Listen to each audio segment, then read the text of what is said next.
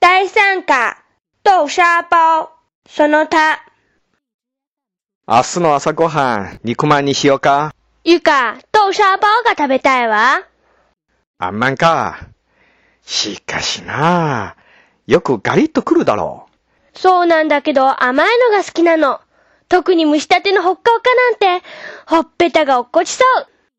う。いいよ、買ってあげるよ。それにしても、コックさんに文句の一つや二つ、言ってやらんとなあ。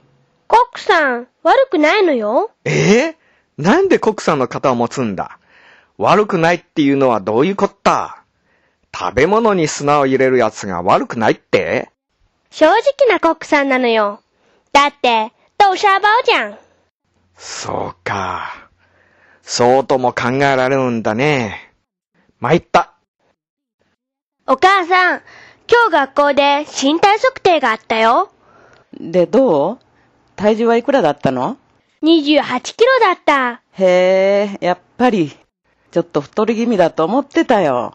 だけど、かおりちゃん太めでしょあの子、あたし28キロなのよ。って言ってたわよ。まさこ、自分の体重わざわざ教えなかったでしょ教えるもんか。ただ、同じだねって。それって教えたのとどう違うのよ。皆さん、こんにちは。元気よくご挨拶できたね。クリスマスの挨拶、知ってるかな知ってる知ってじゃあ、せーので言ってみようね。せーの。